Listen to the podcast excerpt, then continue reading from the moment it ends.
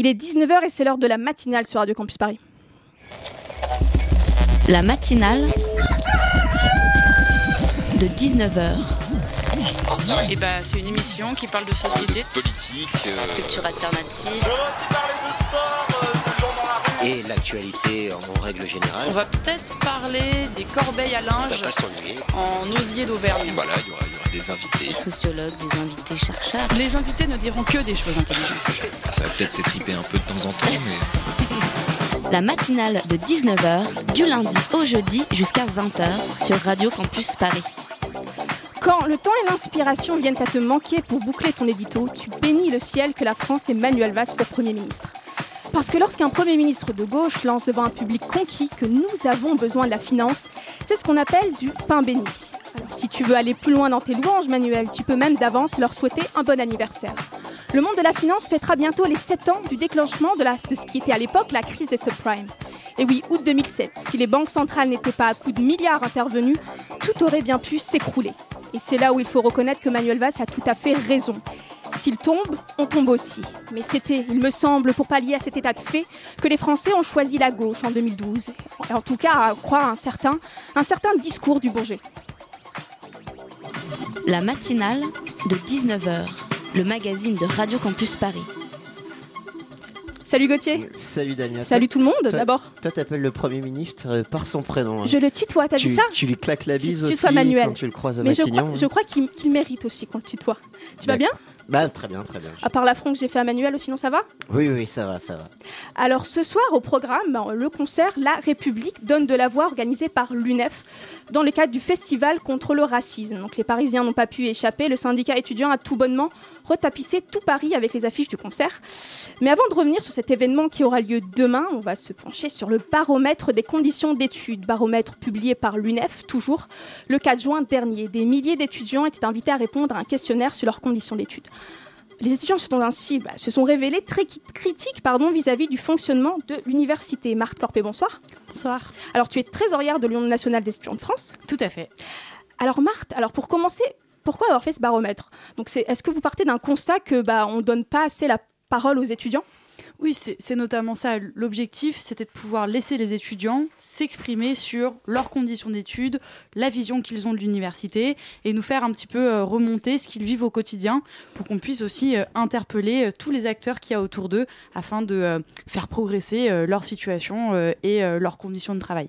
Est-ce qu'il y avait un manque à ce niveau-là? Parce que quand on regarde l'observatoire de la vie étudiante, il faut aussi un peu ce travail de, de- d'études sur les conditions de vie, des conditions d'études. Ils ont même, ils ont même lancé un euh, pour euh, pousser les étudiants à étudier eux-mêmes leurs, conditions.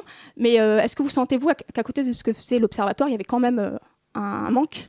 Alors c'est vrai qu'il y a eu beaucoup d'enquêtes, il y a beaucoup d'enquêtes sur euh, les conditions de vie, notamment matérielles, financières des étudiants, beaucoup d'enquêtes euh, sur leur insertion professionnelle, mais finalement très peu d'enquêtes sur leur quotidien à l'université, les outils qui leur sont donnés euh, pour réussir par exemple, la vision qu'ils ont des enseignements qu'ils peuvent avoir, et donc finalement c'est quasiment l'un- l'une des premières enquêtes sur la réussite des étudiants, sur les conditions d'études en tant que telles à l'université au quotidien des étudiants. Alors avant de revenir sur les résultats, il y a beaucoup beaucoup de chiffres qui sortent de cette enquête. Comment vous avez fait en fait pour, euh, bah, pour médiatiser ce questionnaire auprès des étudiants? Comment il a été lancé? Comment vous en avez parlé? Bah, il y a plusieurs choses. Déjà, euh, on en a parlé euh, au niveau de, la presse où on, avait, euh, on a lancé une interpellation là-dessus, mais surtout, on a fait une enquête qui était disponible sur le net où tous les étudiants qui voulaient pouvoir répondre à cette à cette enquête en, s'exprimant sur leurs conditions d'études, bah, pouvaient le faire par accès sur notre Facebook, sur notre site internet, et en plus de ça, on a fait un envoi en mailing à plus de 10 000 étudiants et donc euh, 10 000 étudiants qui ont reçu cette enquête, ce qui a quand même fait en sorte qu'il y en ait pas mal qui nous répondent. Euh, c'est 10 000 étudiants qui nous ont euh, répondu. On en a envoyé un peu plus que ça d'ailleurs.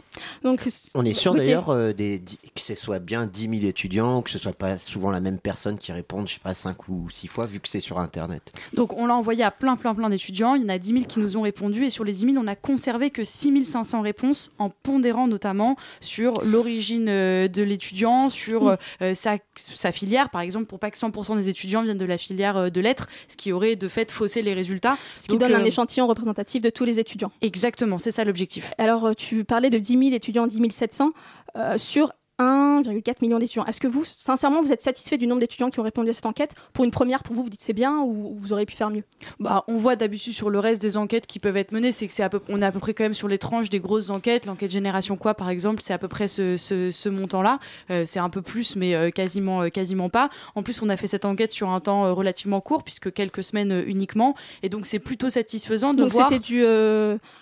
Sur de quelle date euh, C'était euh, au milieu du mois de mai, euh, je crois. c'est assez du, récent. euh, voilà, au dé- début du mois de mai. Et surtout, ce qui est très intéressant, c'est que euh, on a énormément de retours spontanés très rapidement. Donc des étudiants qui apparemment ont vraiment envie de pouvoir s'exprimer. C'est pas des choses euh, qui euh, cinq mois ou six mois plus tard, les étudiants nous ont répondu. Non, non, on a envoyé les mailings, on a proposé aux étudiants de pouvoir s'exprimer et automatiquement, il y a eu engou- un engouement quand même relativement remarquable euh, sur cette, euh, cette enquête. Tu l'évoquais, euh, Marthe, la- l'enquête Génération Quoi, qui a euh, eu du succès, c'était en septembre-octobre, euh, une enquête lancée par France Télévisions en ligne. Ça, ça vous a inspiré pour euh, votre enquête à vous, l'UNEF? Je ne sais pas si ça nous a inspiré puisque cette enquête elle est dans nos dans nos casiers depuis très longtemps et c'est quand même habituel de, de demander aux étudiants ce qui enfin leurs conditions de vie. C'est vrai que c'est inhabituel de leur demander sur les questions de réussite et donc c'est là-dessus qu'on a voulu interpeller